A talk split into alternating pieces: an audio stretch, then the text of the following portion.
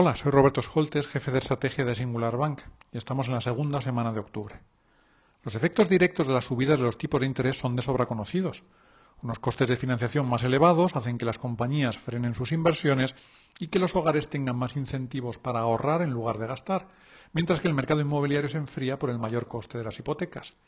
El resultado habitualmente es una ralentización del crecimiento económico, por su parte, unos tipos más altos hacen caer los precios de los bonos, deprimen las valoraciones de equilibrio de los activos empresariales y reales y reducen el apetito por el riesgo en los mercados financieros. Pero hay otros efectos colaterales relevantes sobre las economías y los mercados. El más evidente es la divergencia entre las divisas por el desigual endurecimiento de las políticas monetarias. El dólar estadounidense se ha apreciado de media un 25% frente a sus socios comerciales desde junio de 2021 Además de encarecer las importaciones denominadas en esta moneda, un dólar más fuerte, en especial si se debe a unos tipos más altos, tiende a retraer los flujos de capitales, en especial a los mercados emergentes, y amenaza con poner contra las cuerdas a los gobiernos y empresas que acumulen mayores déficits entre activos y pasivos o entre ingresos y gastos en esta divisa. Un peligro añadido viene de la tentación que puedan tener algunos gobiernos, como el de Turquía, de aplicar políticas económicas heterodoxas, que puedan aumentar la inestabilidad financiera y eventualmente desencadenar grandes oscilaciones de sus monedas y de sus primas de riesgo. La pregunta como inversores es si el riesgo de estos estrangulamientos financieros en los mercados emergentes está suficientemente reflejado en sus bonos gubernamentales y corporativos y en las valoraciones bursátiles.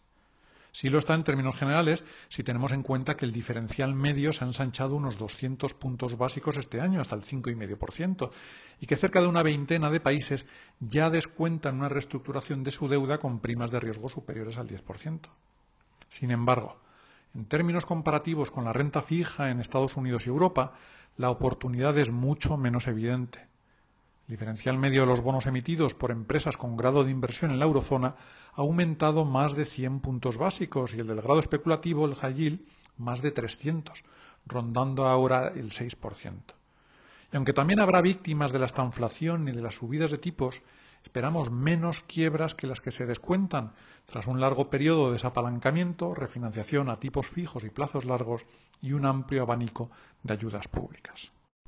Por eso, si el dólar sigue fuerte y no se produce una notable relajación de las condiciones financieras globales, cabe esperar un mejor comportamiento del crédito de las economías avanzadas que de los mercados emergentes.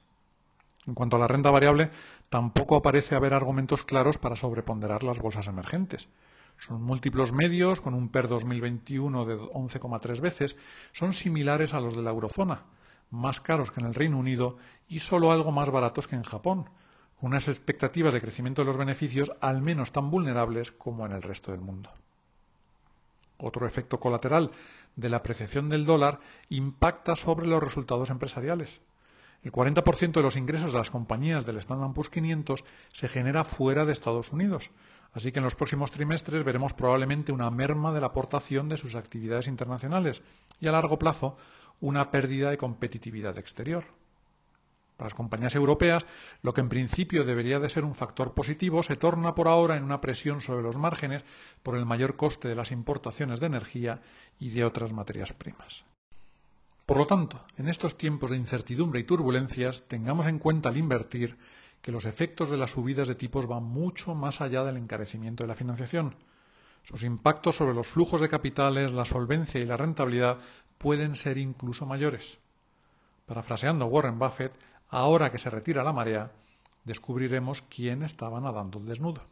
Muchas gracias.